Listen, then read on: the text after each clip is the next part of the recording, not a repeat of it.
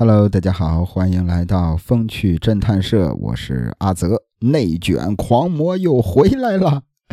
那今天聊的这起案件呢，发生在二零二零年的八月八日，说在这个河南的商丘市啊，在监狱里发生了一件极其诡异的事件，有这么一位即将被释放的老人，哎。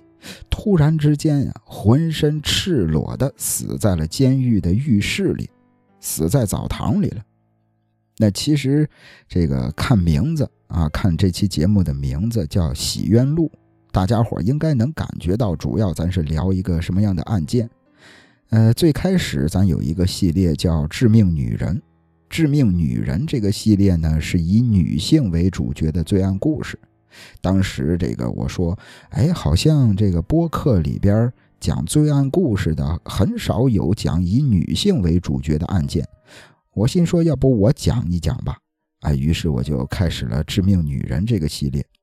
当时这个咱们一位听友叫齐丢丢，齐丢丢呢就留言说，说为什么没有人讲以女性为主角的罪案故事呢？是因为大家都怕说不好被喷。那其实我明白他是想说什么啊，我明白他想表达什么，然后我就给他回复，我说我就是想通过女性罪案这个新系列告诉大家，犯罪这件事儿啊，没有男人女人性别之分啊。当然我也怕被喷，但是我更怕偏见和没人敢说真话。那咱最新的这个洗冤录啊，这个新的系列主要要讲的就是一些冤假错案。其实这个系列呀，说不好不只会被喷啊，很有可能会被封，所以大家且听且珍惜吧。啊，还是那句话，我更怕偏见和没人敢说真话。那这事儿呢，发生在二零二零年的八月八日，这天凌晨，有一位老人死在了监狱澡堂里。那老人的儿子。最开始接到的是监狱发放的暂予监外执行决定书，只可惜呀，这份开心也没维持多长时间。监狱这边呢，随即又公布了老人病危的消息。老人病危的这个消息传到家里之后，老人的老伴儿，他的妻子立马就晕了。那老人属实不明白呀，从前健壮的老头。为什么在进了监狱之后，突然就患上了重病？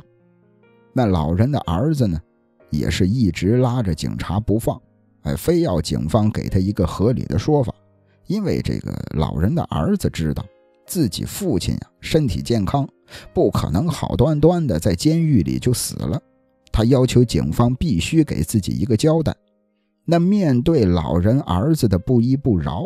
警方给出的解释依旧是突发心脏疾病。那对于这个说法，老人的儿子非常的不认可，因为很明显的，在老人的尸体上可以看出来，他的身上啊布满了大大小小的淤青。那这说明老人在生前肯定遭受过别人的殴打和虐待，因此老人的儿子就怀疑自己的父亲突发心脏病的原因。极有可能是遭受过监狱方面或者警方的虐待。那老人的儿子之所以这样气愤，一方面是因为父亲的突然死亡以及有被虐待的痕迹，另一方面是他根本就不相信自己的父亲有罪。那要说死去的这位老人名叫曹建华，曹操的曹，建设的建，中华的华，曹建华。哎呀，要说老人家其实也挺不幸的，他是一名腿脚不便的小儿麻痹症患者。二零一九年的九月二十九日，曹建华特意起了一个大早，赶到了公安局排队，因为老人的身份证给丢了，所以说他不得不到当地的公安局进行补办。老人家是来补办身份证的，那像大家伙啊，应该也都知道，这个呃没有身份证。对于外出打工啊或者上班啊是非常不方便的，呃，少了这个身份证可以说是寸步难行。那为了不影响日常的工作和生活，曹建华当天特意赶早出门，哎呦，希望尽快能办理完身份证。可让他万万没想到的是啊，这次补办身份证却给他带来了一场牢狱之灾。当时，这个补办身份证的工作人员问了老人三个问题，说：“你叫什么名字呀？呃，你的身份证什么时候丢的呀？啊，你的身份证号码是多少？还记得吗？”为了这个避免出现差错，曹建华呢就开始小心翼翼地回答着每一个问题。可是等老人报完了自己身份证号码之后，哎，这个工作人员呀，突然之间眉头紧皱，紧接着又神色慌张地抬头看了他一眼。就是面对这种突如其来的这种眼神，曹建华心里边咯噔一下。他就小心翼翼地问这个工作人员：“说有什么问题吗？是我哪儿说错了吗？”还没等对方回答呢，有几个穿着制服的警察走过来，一副冰冷的手铐就铐在了曹建华的手腕上。曹建华这才意识到事态的严重性。曹建华就说：“呀，说哎呦，警察同志，你们抓错人了吧？我我是来这个补办身份证的。”我身份证丢了，我来办身份证，你们为什么抓我呀？曹建华满脸委屈地看着对方，可警察呢，压根儿不听他的解释，立刻就把他押入了审讯室审问。随后，警方告诉曹建华，他涉嫌参与聚众打砸，严重危害了社会治安，而且有人实名举报曹建华参与违法行动。那早在之前，曹建华呀就已经被公安机关列为了逃犯。此时他选择上门自投罗网，警方也没想到这件事儿。那虽然说当时的警方言辞凿凿，可曹建华却对警方的指控一无所知，尤其是关于他聚众打砸这件事儿，老人家一点儿印象都没有。那尽管说。曹建华对自己违法的行为矢口否认，可警方呢，却依然在没有切实证据的前提下，对曹建华采取了拘留措施。哎，就是想着等这个呃证据啊、这些材料啊落实之后，把曹建华转交给法院进行审判。那聊到这儿，咱们可以看一下中华人民共和国的刑法。如果说，曹建华的罪名成立，那等着他的将会是怎样的法律制裁？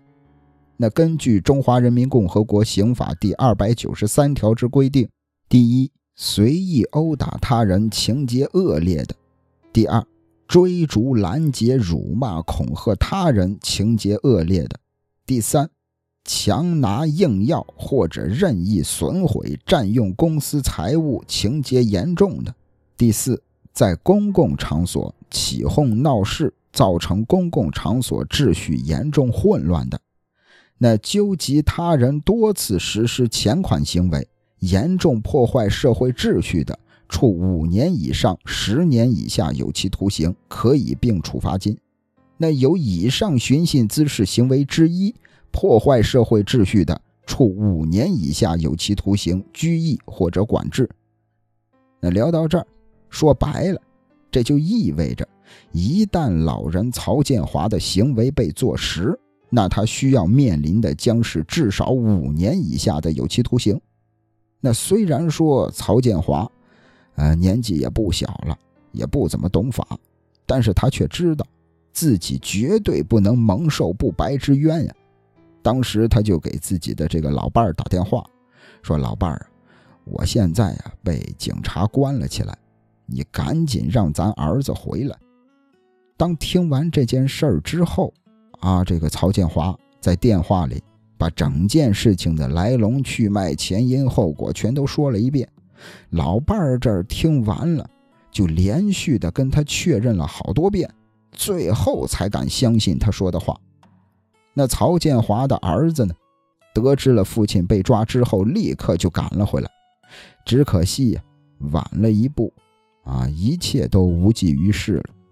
二零一九年的十月份，曹建华这起案件正式移交到法院审理，最终法院以寻衅滋事罪判处曹建华有期徒刑一年。那要说曹建华这个人，在当地呀，在他们的村子里左邻右舍对他的评价很高，就说曹建华是个老实厚道的人呀。尽管说他的身体上有些残疾，但他还是凭借着勤劳的双手，努力的赚钱养家，好不容易把他儿子抚养成人，并且供上了大学。总而言之啊，无论是亲人还是周围的邻居，对曹建华的评价都很高。让人意想不到的是，像曹建华这种与人为善、勤勤恳恳的老实人，竟然被莫名其妙的定了罪。那再看曹建华呢？对于一个将近七十岁的老人来说呀，这样的判决结果无疑是一种折磨呀。在本应该颐养天年的年纪，竟然蹲进了监狱，就是换位思考一下，谁能受得了这种打击呀？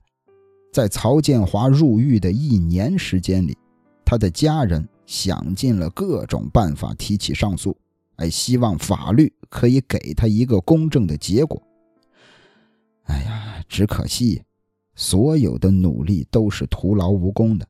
最终，曹建华的家人只能无奈地等待着曹建华刑满释放。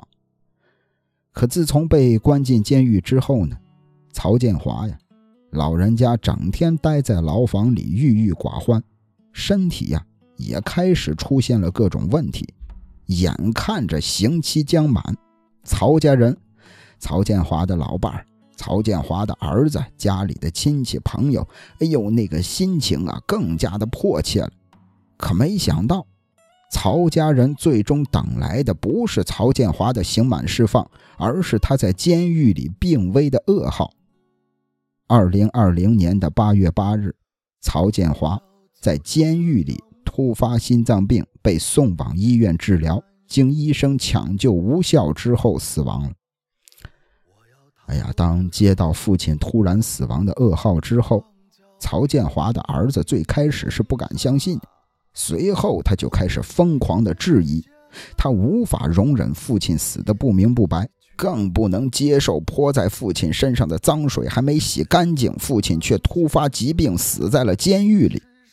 那为了替父亲讨回公道，曹建华的儿子选择申请了法律援助，紧接着。把羁押曹建华的看守所告上了法庭。那在看守所的监控录像当中啊，咱们可以看到，曹建华死亡之前，他是赤身裸体、光着身子晕倒在了监狱的浴室里，而监狱方面呢，并没有第一时间把他送往医院救治。除此之外，监狱将曹建华送往医院的车辆也没有按照规定开警示灯和警笛。就是这种种的证据表明，监狱方面对曹建华突发疾病这件事儿漠不关心，最终才导致他错过了最佳抢救时间。因此，监狱方面必须对曹建华的死负责任。那接下来，咱们还是看一下这个法律啊，《中华人民共和国的刑法》，《中华人民共和国刑法》第三百九十七条之规定，国家机关工作人员。滥用职权或者玩忽职守，致使公共财产、国家和人民利益遭受重大损失的，处三年以下有期徒刑或者拘役；情节特别严重的，处三年以上七年以下有期徒刑。那这条法规呀，另外还有一条规定：依照规定，国家机关工作人员徇私舞弊、犯钱款罪的，处五年以下有期徒刑或者拘役。情节特别严重的，处五年以上十年以下有期徒刑。那接下来，伴随着案件继续深入调查，曹建华入狱的真相也终于开始浮出水面。早在二零一六年的三月份，在他们当地呀有一个游乐场，游乐场里的确发生了聚众打砸事件。而曹建华跟他的妻子那天正好路过，正好经过那儿，可他俩人只是作为旁观者目睹了现场，并没有参与到违法事件当中。然而这一切呢，在有心之人的煽动下，却成为了曹建华被抓入狱的理由。在当地啊，有一个姓李的村民，小李，这小子好吃懒做，曾经呢。很多年之前跟曹建华老人家发生过一点小冲突，一点小矛盾，所以这小子就想借着游乐场闹事儿这件事儿给曹建华一点教训。那事实证明，当法律成为小人报仇的工具之后，就一定会有无辜之人受到牵连。那聊到这儿，我想说一句题外话。前段时间呀，我去看了张艺谋导演的《第二十条》。那我想看过这部电影的朋友，应该对里面的一句台词印象深刻，就是高叶啊，演员高叶，就是这个《狂飙》里的大嫂，她饰演的这个检察官说过一句话，他说：“法不能向不法让步。”其实我想说，我想说这个道理应该是每个人都知道的。但是我觉得这句话的背后，他真正想告诉我们的，乃至说第二十条整部电影想告诉我们的，应该是一个疑问句：法不能向不法让步，关键是谁是法，谁是不法。比如说，呃，早些年特别火的昆山龙哥案，呃，这个如果说这起案件在当年没有舆论的压力。那这个正当防卫的于海明很有可能就会变成不法，包括咱们之前讲过的一期节目，呃，致命女人退伍女兵反杀案，也是同样的道理。那反观曹建华这起案件，如果没有曹建华儿子的坚持，没有媒体的曝光，曹建华可能就会一直背负着不法的冤屈，在当时。警方在没有核实的情况下，就把曹建华列为了嫌疑人，甚至连曹建华最终的判决结果上关于证据一栏里也只有潦草敷衍的一行字儿，就是单凭这些就将无辜者定罪，从而间接导致了曹建华的死亡，这无疑是司法工作者最大的失误。那健全司法制度和严谨执法手段对于人民来说有多重要？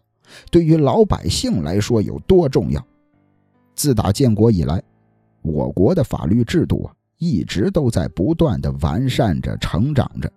这样做的根本原因也是为了避免冤案错案的发生。而令人没想到的是，在司法制度如此健全的现在。这可是发生在二零二零年的事儿啊！短短的四年之前，竟然会出现曹建华这种冤案，真的是让我觉得非常的不可思议。那更不可思议的是什么呢？这件事儿发生之后，涉事的公安局最终给出了解释。公安局称啊，说这个曹建华一案发生在疫情特殊时期，当时啊。处于疫情中，形势比较混乱，这也是曹建华一案被错判的原因之一。说实在的，这个当时这个解释出来之后，很多很多的人都不太认可。啊，网上很多网友也都说说，难道说趁着疫情啊，相关部门就可以玩忽职守，就可以随意的把罪名扣到无辜之人的头上吗？很显然。啊，说句这个实在话，这只是相关部门推卸责任的理由罢了。那通过曹建华这起案件，咱们可以看出来，国家呀在健全司法制度的同时，也要加大对执法人员的监督。只有双管齐下，才能维护好人民的利益，降低像曹建华这种冤案发生的频率。那最后呢，我想聊一聊我做《洗冤录》这个系列的初心吧，就是为什么我要做这个题材的节目呢？我之前看过一本书，叫《迟到的正义：影响中国司法的十大冤案》。那接下来呢，我想引用这本书序言里的一段话，我觉得这段话说的很好，正好也反映了我的初心，所以我想借用过来跟大家读一下吧。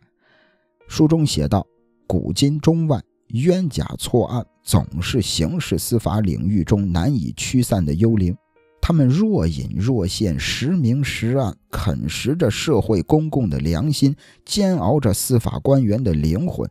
毫无疑问，他们对于当事人及其家人来说是飞来横祸，是灭顶之灾。但是他们也在一定程度上推动了刑事司法制度的文明进步和良性发展。冤假错案。遮蔽在刑事司法的阴影之中，光线的阴暗使人们无法看清其中的景物，甚至成为人们视觉中的盲点，让人们误以为刑事司法一片光明灿烂。然而，一些在社会中产生广泛影响的冤案，把媒体的聚光灯吸引过来，也把民众的目光吸引过来，于是这盲点就变成了亮点。使人们看清了那些被阴影遮蔽的丑陋的缺陷，从而推进司法制度的改革和完善。那简单来说，对于这些冤案的回顾和反思啊，我呢，呃，也并不是为了给大家伙徒增一些唏嘘啊，更不是为了进行什么指责。嗯，我只是为了把民众的目光吸引过来，使这些盲点变成亮点。那在早之前，咱们有一位听友叫圣诞节快乐，圣诞节快乐呢，他也说，哎，希望阿泽能讲一下这种类型的案件，哎，讲一些冤案，然后通过律师的努力给他翻案，或者通过当事人的努力给他翻案，觉得这样的案件很有正能量，想让阿泽讲一下。当时阿泽看完了《圣诞节快乐》的评论之后啊，觉得《圣诞节快乐》的这个提议吧，觉得非常好。所以说呢，我也想做《洗冤录》这个新的系列。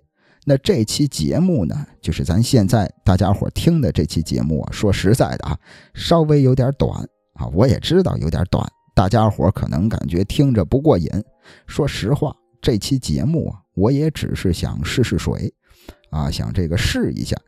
呃，往后呢会有更加精彩、离奇，呃，让人感到悲伤、让人感到正能量，甚至有一些会让人感到愤怒的案件。